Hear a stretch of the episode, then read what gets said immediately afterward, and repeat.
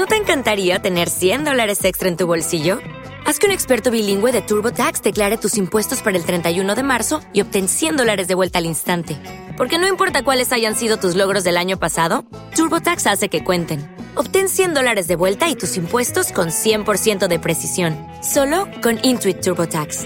Debes declarar para el 31 de marzo. Crédito solo aplicable al costo de la presentación federal con TurboTax Full Service. Oferta sujeta a cambios o cancelación en cualquier momento. Siempre que correr no era para mí. Yo, correr un maratón, ay no, en la vida. Amo entrenar en la pista.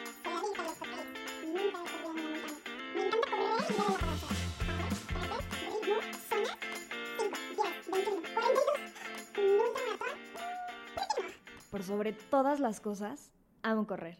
A todas horas, en donde sea y con quien sea. Correr es mi terapia, mi equilibrio, mi esencia. Correr me libera y me centra. Me hace escapar y volver a quien soy. Permíteme compartir contigo quién soy, por qué amo correr y todo lo que amo de ponerme los tenis y compartir kilómetros contigo. Bienvenidos, yo soy Yaya Corre.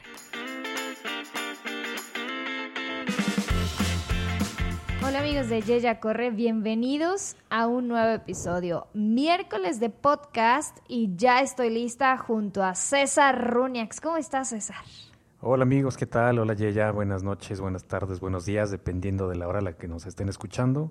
Espero que nos estén escuchando en el carro, corriendo, caminando, en la cocina, en donde sea, y que estén disfrutando este episodio. Oye, esa introducción parece así como de, ahora se aplica el buenas, buenas, buenas las tengan y mejor ¿Qué? Eso es un albur y ya, ya vamos a empezar con, con albures en el episodio. Y mejor se pongan escuchando este episodio. Ah, uf, qué miedo. O sea, justo por eso hice la pausa, ¿ven? Luego, luego César Runiax.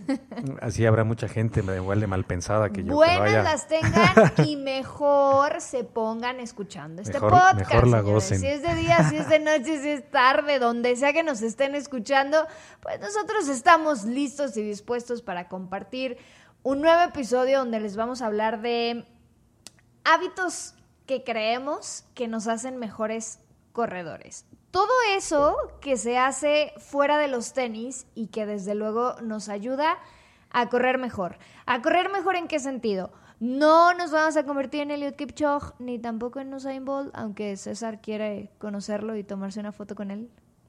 Y, que me cargue. y que te cargue. si la gente no entiende este chiste, vayan a escuchar hace dos episodios. Dos episodios, exactamente, en donde expliqué por qué quería que Usain Bolt me cargara. Bueno, no, no, no expliqué por qué quería, pero expliqué la razón de este comentario, así que vayan y escúchenos. Escuchen todos los episodios porque a veces se nos hace fácil, ¿verdad? Recordar algunos chistoretes de algunos episodios. Pero bueno, les decía que vamos a hablar de estas cosas que a veces pues hacemos o deberíamos de hacer fuera de los tenis y que nos convierten en mejores deportistas, personas, vamos a llamarlo así, ¿no? A ver, César, arráncate tú. Una cosa que hagas y que creas que te ha ayudado a mejorar. Bueno, una cosa que definitivamente me ha ayudado a mejorar ha sido los masajes de descarga. Sin duda, eso es algo que yo nunca hacía. Y obviamente la primera vez que hice un masaje de descarga no lo voy a olvidar porque me dolió terrible, terrible. Eso fue en Ciudad Deportiva eh, con un doctor que está por ahí, no me acuerdo su nombre pero fue la primera vez que yo fui a un masaje de descarga y te juro que sudé peor que en el entrenamiento. A partir de ahí, eso es un hábito que yo no dejo cuando estoy en temporada. ¿Y qué tal en temporada? Me, siento, me siento el muy, muy, ¿no? Cálmese. Cálmese, Amandititito. Eh, pues sí, cuando estoy en temporada, yo hago mis masajes de descargas. Es un gran hábito, la verdad se los recomiendo mucho. Duele, sí, duele mucho pero te va a ayudar a sentirte como eh, plumita cuando vas corriendo, ¿no? Que ahorita que dices masajes de descarga, creo que eso nos da para un episodio completito. Porque yo tampoco tenía el hábito de hacerme masajes de descarga. Uno, porque yo pensaba que ir al fisio era como solo cuando estaba lesionada o algo me doliera o cuando realmente lo necesitara. Incluso llegué a pensar como, no, o sea, fisio es como, como un lujo, ¿no? Como que ¿para qué gasto en eso? Error, fatal. Eso fue en mi temporada de runner social donde solo corría por divertirme y las medallas y que obviamente no le daba a mi cuerpo la importancia y el valor que merece. Por eso es que los masajes de descarga son tan importantes y me atrevo a afirmar que no solo para cuando estamos en temporada. La verdad es que si seguimos entrenando, digo, obviamente hacen más falta, más falta o deben de ser con mayor frecuencia cuando estamos en, en temporada, como lo dijo el buen César Runiax, pero Creo que si seguimos un plan de entrenamiento durante todo el año, pues el cuerpo definitivamente necesita esta, esta descarga muscular, e incluso aunque no vayamos por maratón. Correcto, aunque no vayas, aunque entrenes o aunque hagas cualquier otro deporte. Aquí me recuerdo mucho de nuestro amigo César, que por cierto hoy está viajando a Cancún a competir por su este, famosa marca que hemos estado mencionando en algunos otros episodios, sobre todo yo. Eh, él, por ejemplo, pues es nadador y él tiene que ir a hacer sus masajes de descarga en los brazos, en espalda, en, en, pecho. Entonces, bueno, nosotros nos imaginamos un masaje de descarga pues en las piernas, ¿no? Porque es lo que más utilizamos para, para nuestros deportes. Pero pues hay masajes de descarga pues, para todos los músculos, ¿no? Entonces, es importante que cualquier, cualquier deporte que practiquen, vayan a hacerse su masajito eh, no es un masaje bonito, no es un masaje placentero, no es un masaje relajante. Así que si van con esa idea, van a terminar odiando a su oficio. Así que les recomiendo que no vayan con esa idea. Ya después, si, eso, si, si de eso se quieren ir a relajar un poquito, a un, a un masaje consentidor con piedras calientes y todo eso, ¿qué tal? Hasta se me antojó. Uno y uno, uno y uno. Primero vayan al de descarga y luego al de spa.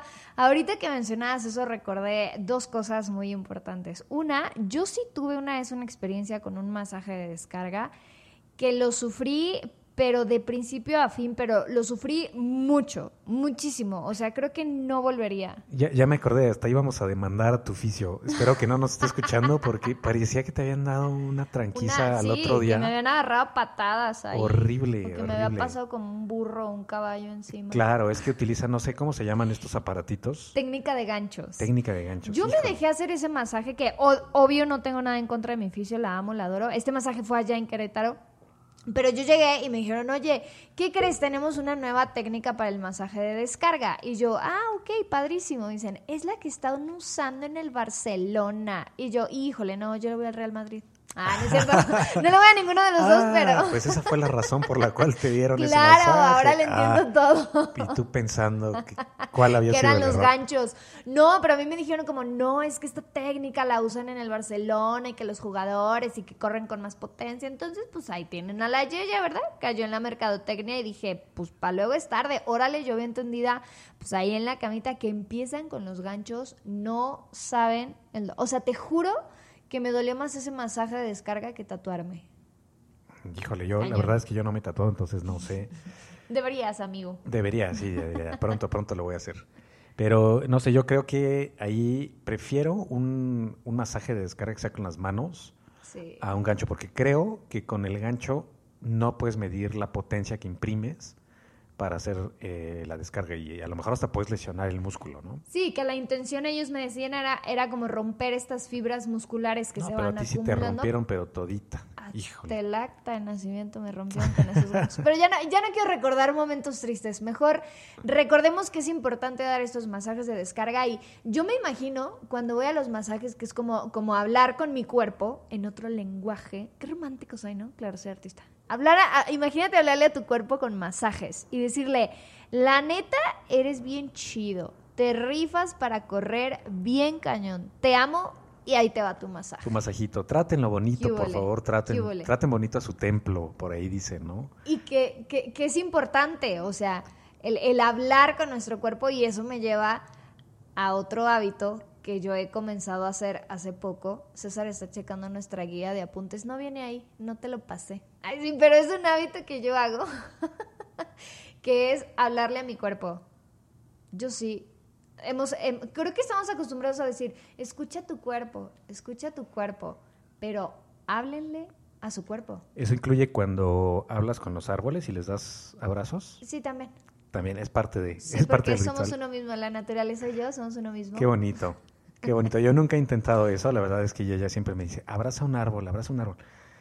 pero no lo he intentado También nunca. deberías, amigo. Debería haz, haz intentarlo. una lista de las cosas de, que saldrán en este episodio de Con la suerte que César tengo- debería, ya llevas una, tatuarte y dos, abrazar, Abrazar un árbol. Con la suerte que tengo se me van a subir las hormigas y me va a Ay, orinar no una pasa ardilla. nada, a mí me viene una ardilla en Ah, Chapultepec. a ti te orinó una, una ardilla, sí, es cierto. Sí, sí. Emilia se llamaba la ardilla, ¿no? ¿Cómo le pusiste? No le puse nombre, pero...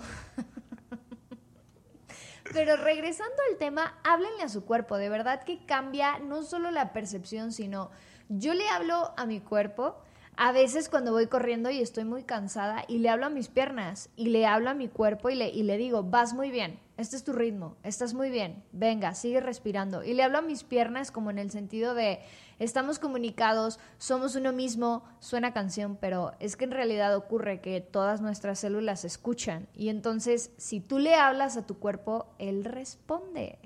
Correcto, hay que tratarlo bonito, hay que hablarle. Y muchas veces nos pasa que por intensos nos forzamos de más, ¿no? ¿Qué tal? tú. O sea, dices, "Ah, yo le voy a hablar a mi cuerpo, pero le voy a decir, tú puedes, tú puedes, tú puedes, tú puedes. Y de repente no pudo. Entonces es importante, es importante, por favor amigos, se los recuerdo, es importante no ser tan intensos, tomarse sus días de descanso, que también eso es un buen hábito, ¿no? Ujú. Puede ser eh, va ligado, pero es un hábito que igual se tiene que practicar bastante. Yo no lo hago muy seguido, la verdad, tengo No, que confesarlo. Tache. Deberías, tercer deberías para César. O, el día de hoy que estamos grabando el episodio, yo vengo de nadar, pero ayer descansé 100%, 100%. Y estuve a punto de subir una encuesta porque me estaba desesperando muchísimo en redes sociales diciéndoles, oigan, ¿ustedes qué hacen cuando les toca su día de descanso? ¿Cómo, cómo le hacen para evitar esas ansias de seguir o de querer entrenar, no? A mí me pasa mucho, entonces me cuesta mucho trabajo descansar, pero sé que lo tengo que hacer. Sé que lo tengo que hacer. Estoy practicando, lo tengo en mi lista de apuntes, así que lo voy a hacer, lo voy a hacer. Mira, yo soy un tanto igual de intensa que tú, creo que por eso nos más. llevamos. No, no, no, me la ganas y gacho, pero creo... A, a ver, que nos digan, vamos a, vamos a hacer una encuesta. Esto Órale, sí me gusta, a ver quién es más va. intenso. o a la percepción de la gente, a ver quién es más intenso. ¿Yaya? ¿Yaya intensa corre o César? Esto se va a poner Esto interesante. se va a poner bueno. ¿Quién es más intenso? Pero yo creo que, que aprendí a tomarle gusto y a darle importancia a mis días de descanso cuando entendí que son igual de importantes que los días de entrenamiento. De verdad que aprendí a valorar, a quererlos, a agradecer los días de descanso y a realmente descansar conscientemente. Porque obviamente me pasaba igual que a ti que decía, no, no, es que no puedo descansar todo un día, es un día perdido, o sea, pudiendo aprovechar, no sé. Ahora normalmente descanso o sábado o domingo. César entrena todo el fin de semana porque entre semana, eh, pues, trabaja Godineo. más. Ajá, trabaja más. iba a decir. Yo entreno full de lunes a viernes y normalmente descanso o sábado o domingo. Pero aprendí a darles importancia al descanso, no solo porque el cuerpo lo necesite, porque creo que ya todos hemos escuchado de que el cuerpo lo necesita, sino también nuestra mente. Correcto, hay que, hay que descansar la mente, hay que trabajarla. Y para los que nos escuchan, si los días que yo tengo descanso me quieren invitar un cafecito, bastante aceptado porque me desespero mucho de no entrenar. Entonces, bueno, estaré bastante agradecido de echar una buena plática intensa de correr o de triatlón o de lo que sea.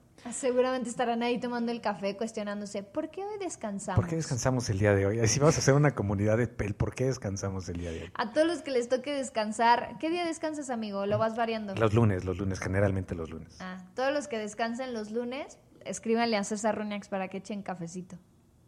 Oye, no solamente el, el descanso, que a veces se puede confundir, con dormir. Dormir bien. Creo que este es un punto que vamos a poder debatir perfecto entre el señor César Ruñax, que tengo enfrente, y yo. Porque yo soy lo que comúnmente le llamarían una abuela.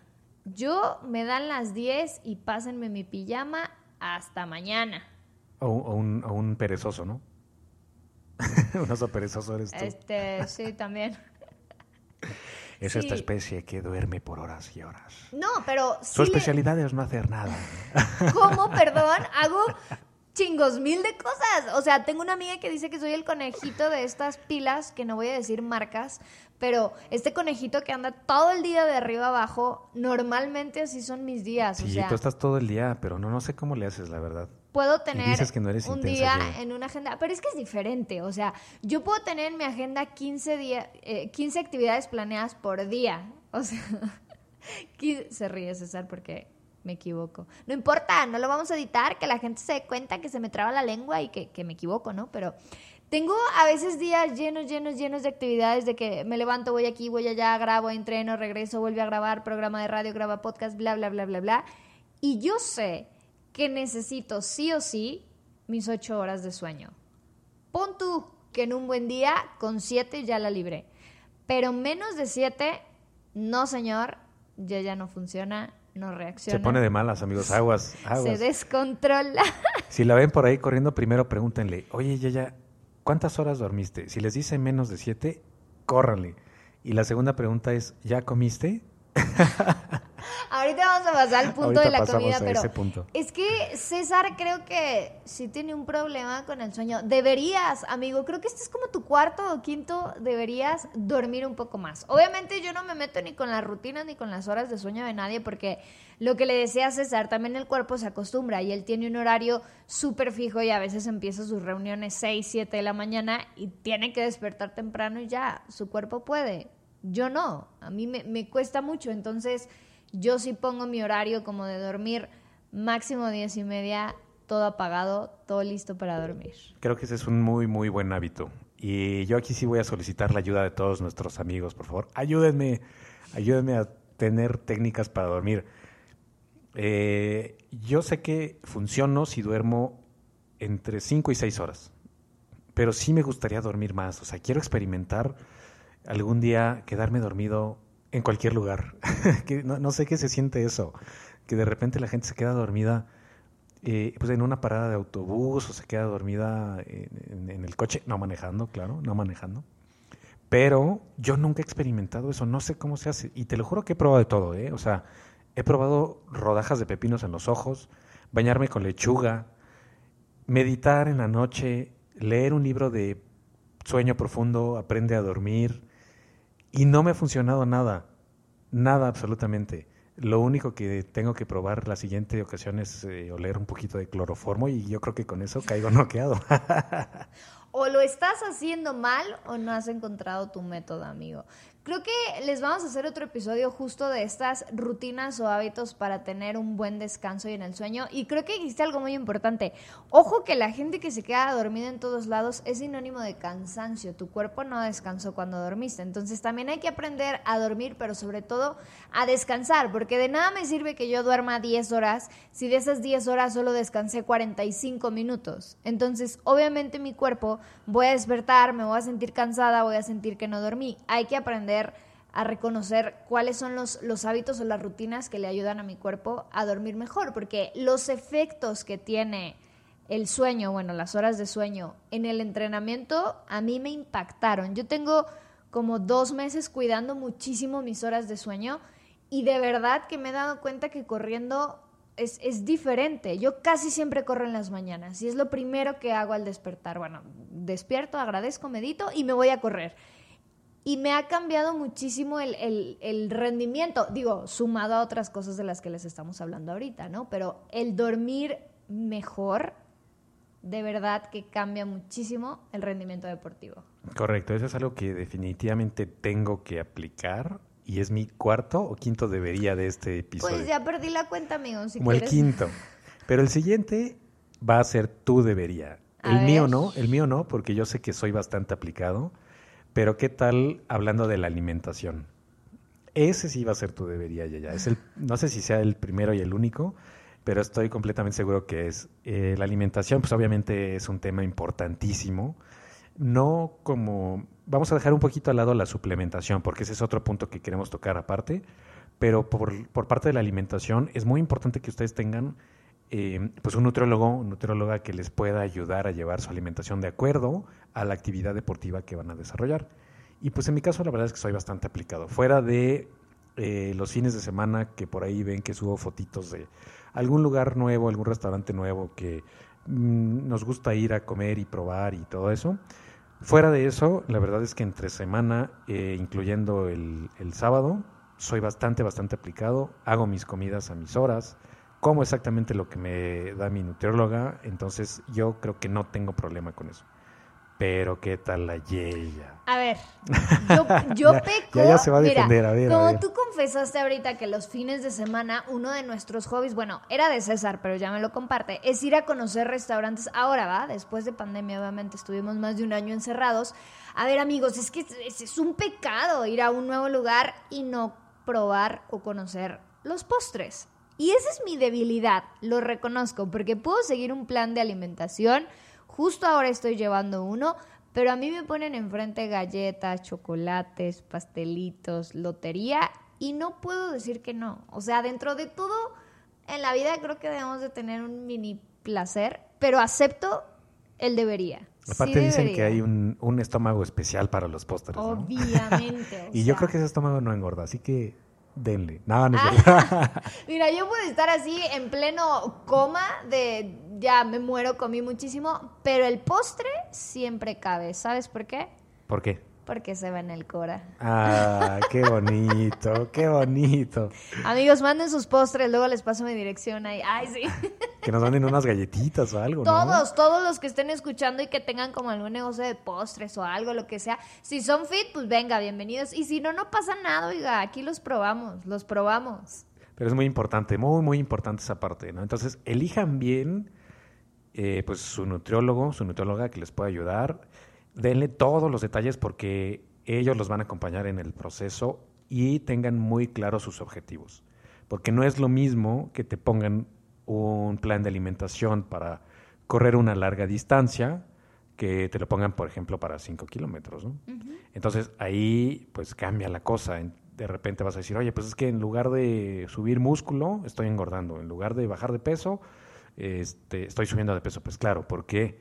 Porque tienes objetivos diferentes y porque eh, es muy importante que le digamos hacia dónde vamos, ¿no? Si tenemos un plan de correr un maratón, un, un ultra o lo que sea, pues la alimentación va a ser completamente distinta. Pero esto lo dejamos para los expertos. Sí, y también recordar que, digo, sé que hay gente que nos escucha que correr quizá no es su deporte principal, sino que lo toman como un entrenamiento eh, cruzado o complemento de algún otro deporte, o bien que empezaron a correr para bajar de peso. Entonces, depende de la etapa en la que nos encontremos, si es un mantenimiento, si yo quiero ganar masa muscular, si quiero perder grasa, como lo decía César, hay que dejarlo en manos de los expertos. Ojo que así, aquí sí queremos como llamarles la atención e invitarlos a que tengan muchísimo cuidado con esas... Y ella regañona. No, yo ya mamá. Ay, Ah, yo ya los ama a todos y quiero cuidar los pequeñitos pecados del mundo. Así, Pecador- pecadores que nos escuchan. pecaditos hermosos, Ah. criaturas del Señor. Cuídense, cuídense porque los queremos y los queremos ver bien. Ay, sí, sonó eslogan de campaña, ¿no? Ahorita que andan de moda, pero no, no, no, no, no. Jamás me metería en eso, jamás me metería en eso, pero de verdad, o sea, hay que tener mucho cuidado con estas modas, estas dietas, estos planes que de repente vemos en internet, no solo de alimentación y que eso nos va a llevar a otro punto del que vamos a hablar, pero siempre hay que tratar de buscar tener planes de alimentación personalizados y planes de entrenamiento personalizados. O sea, creo que eso sí es un, es un deberían para los que nos están escuchando tener un plan personalizado, porque también es muy fácil conseguirlos en libros, en internet, en páginas, pero quizás no nos ayudan a avanzar o a llegar a nuestra meta. Ok, yo tomo un plan que dice, corre 10 kilómetros en una hora o corre 21 kilómetros, prepárate en dos meses. Y sí, probablemente lo logre, pero el progreso va a ser diferente. Entonces, esto es muy a tema personal, por eso decidimos como titular este episodio Hábitos o rutinas que nos han hecho mejores corredores a César y a mí. Y yo empecé a crecer como corredora cuando decidí enfocarme bien a un plan de entrenamiento personalizado. Muy bien, Yaya. Gracias por tus consejos. gracias por tu intervención. Gracias por tus No fue consejos. regaño, ¿eh? Hashtag no fue regaño. Ah, qué bueno, qué bueno que nos lo aclaras. No, pues hasta ahora creo que hemos dicho bastantes puntos muy, muy, muy interesantes de lo que nosotros hemos aplicado y que nos ha hecho ser mejores corredores, ¿no?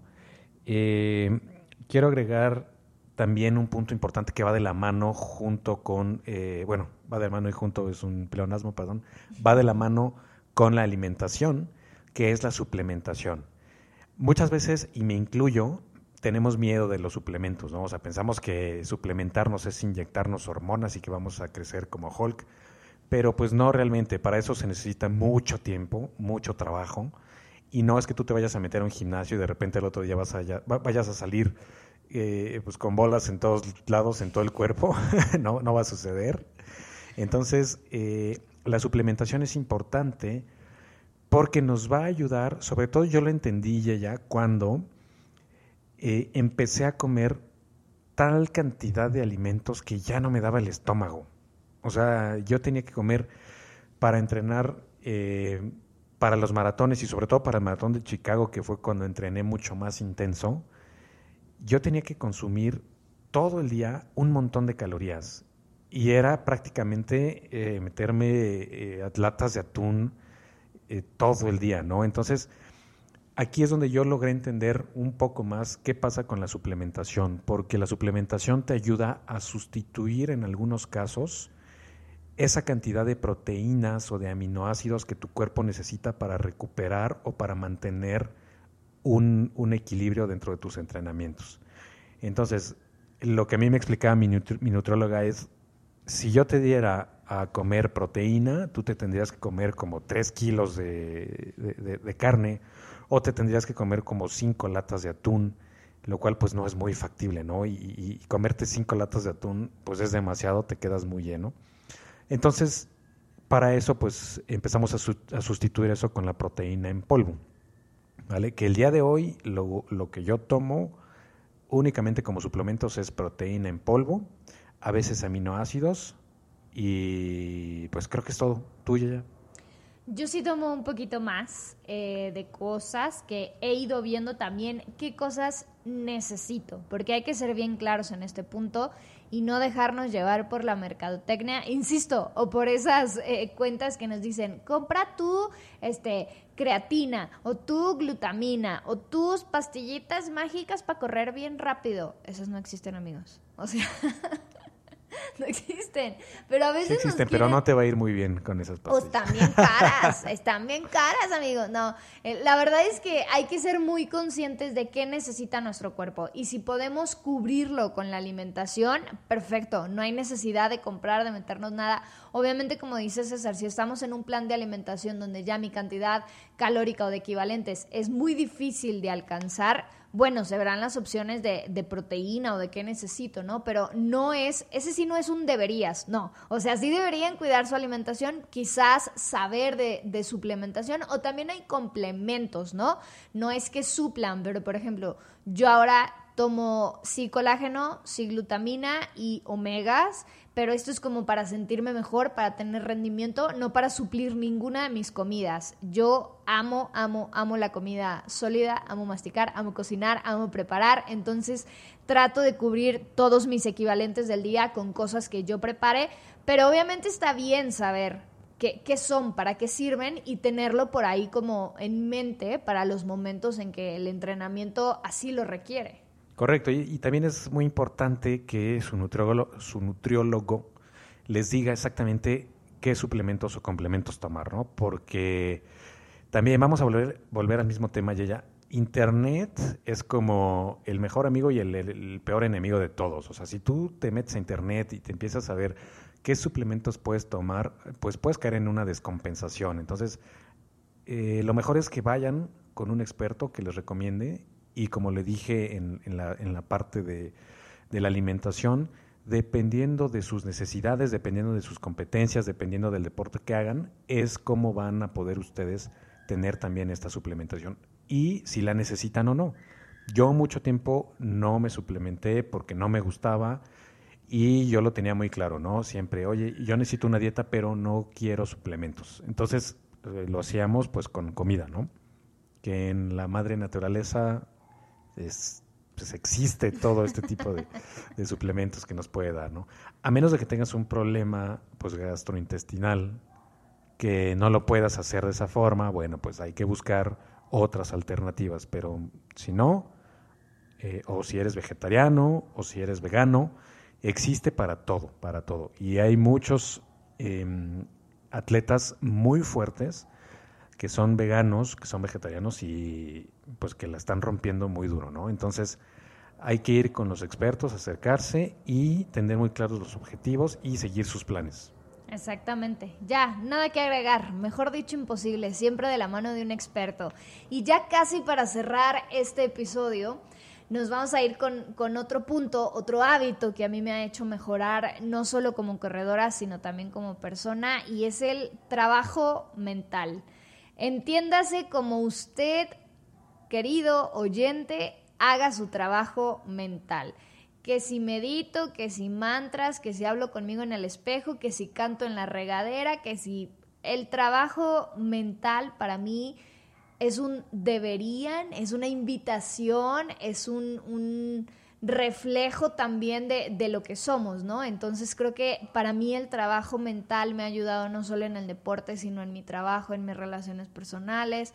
A veces falla un poco, pero pues uno le echa ganas, ¿no? Y, y es como la alimentación y es como la suplementación y es como los entrenamientos. Es cosa de todos los días un día a la vez, tener claras nuestras metas y empezar a hacer este trabajo, ¿no? Claro que nadie nace sabiéndolo todo o nadie nace sabiendo hacer este trabajo mental y desde luego que en las escuelas no nos enseñan, no es una prioridad o no nos dicen cómo cuidar nuestra mente, nuestras emociones y cómo encontrar este equilibrio entre lo que pensamos, lo que somos, lo que decimos, lo que hacemos. Entonces, yo los invito a que piensen en esta oportunidad de trabajar nuestra mente y que desde luego nos puede empujar para tener un mejor rendimiento deportivo y no en términos de que seamos atletas elite o que vayamos a ir a Juegos Olímpicos, ¿no? Creo que todos los que corremos disfrutamos hacerlo y sé que muchos que escuchan este podcast, pues bueno, buscan... Eh, superarse. Ya César me está haciendo cara como de, ya párale, me toca hablar a mí.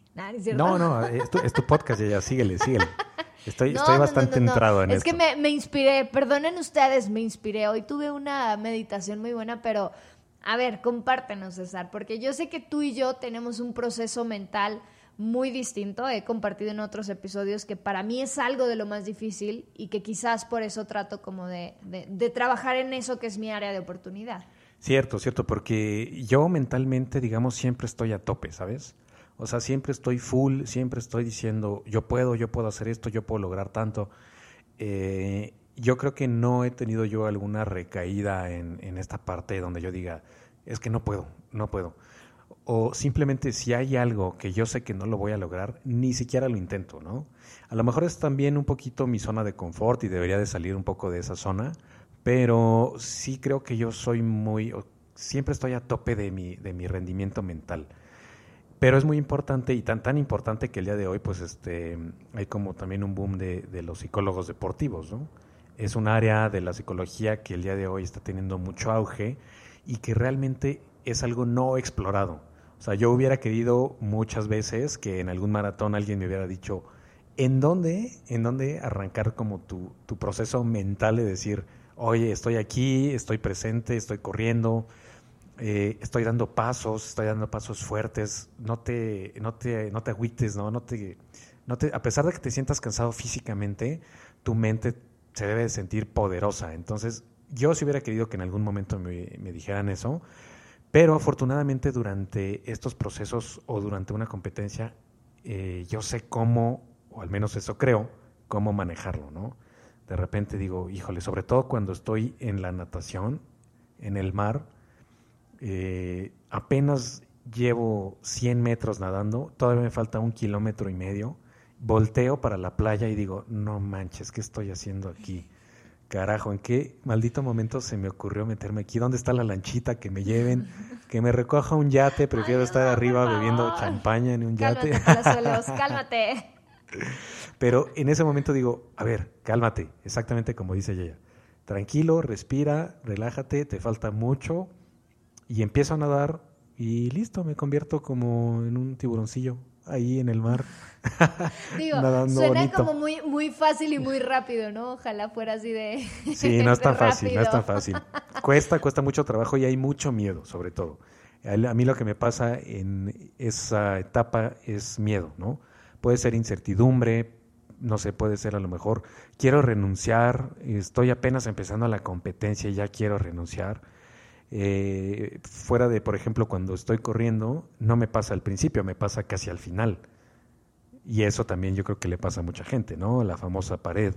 Entonces quieres renunciar ya casi que estás por terminar. ¿Cómo le haces para mentalmente decir, a ver, cálmate, las piernas ya no me están dando, eh, a lo mejor mi respiración ya no me está dando, pero mentalmente, ¿cómo voy, no?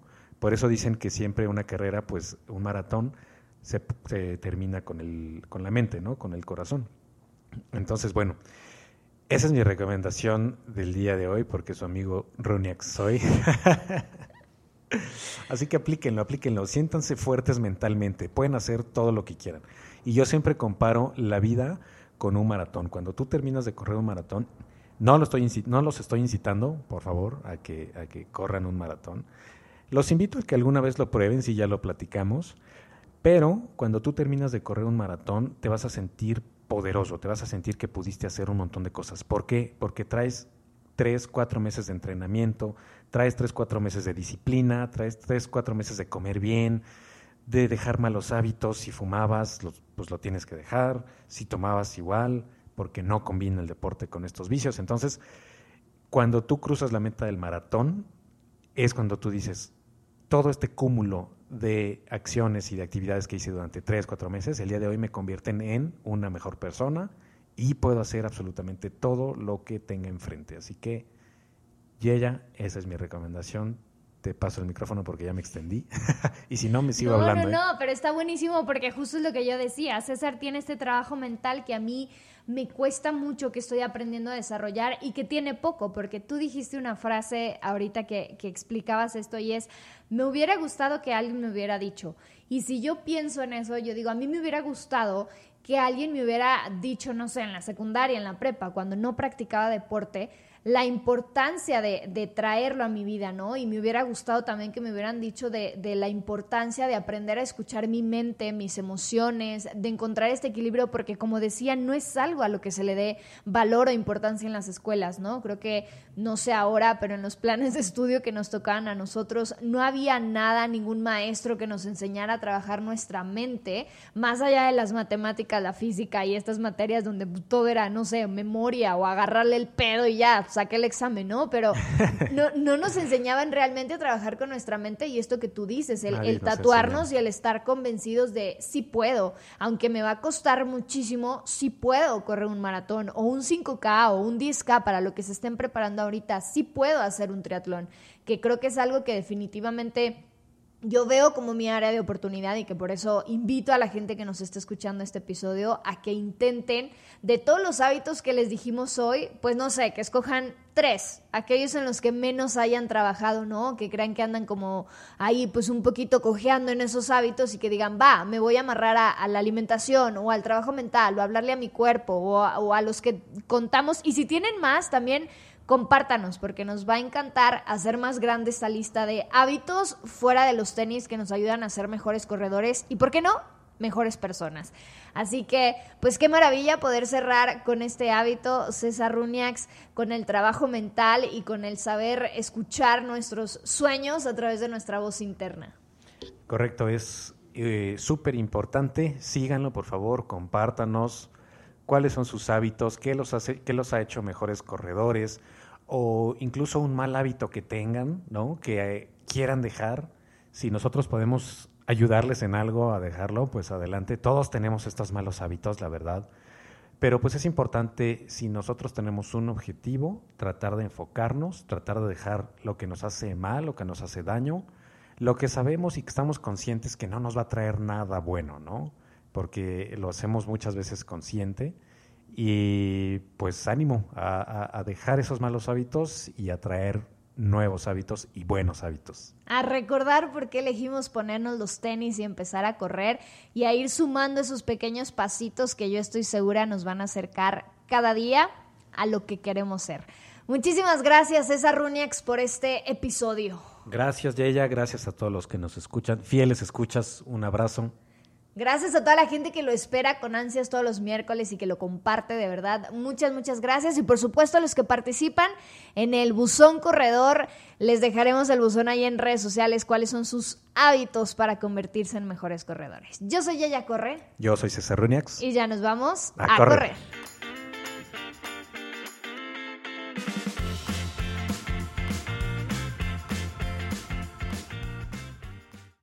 Lucky Land Casino asking people what's the weirdest place you've gotten lucky? Lucky? In line at the deli, I guess? Aha, in my dentist's office.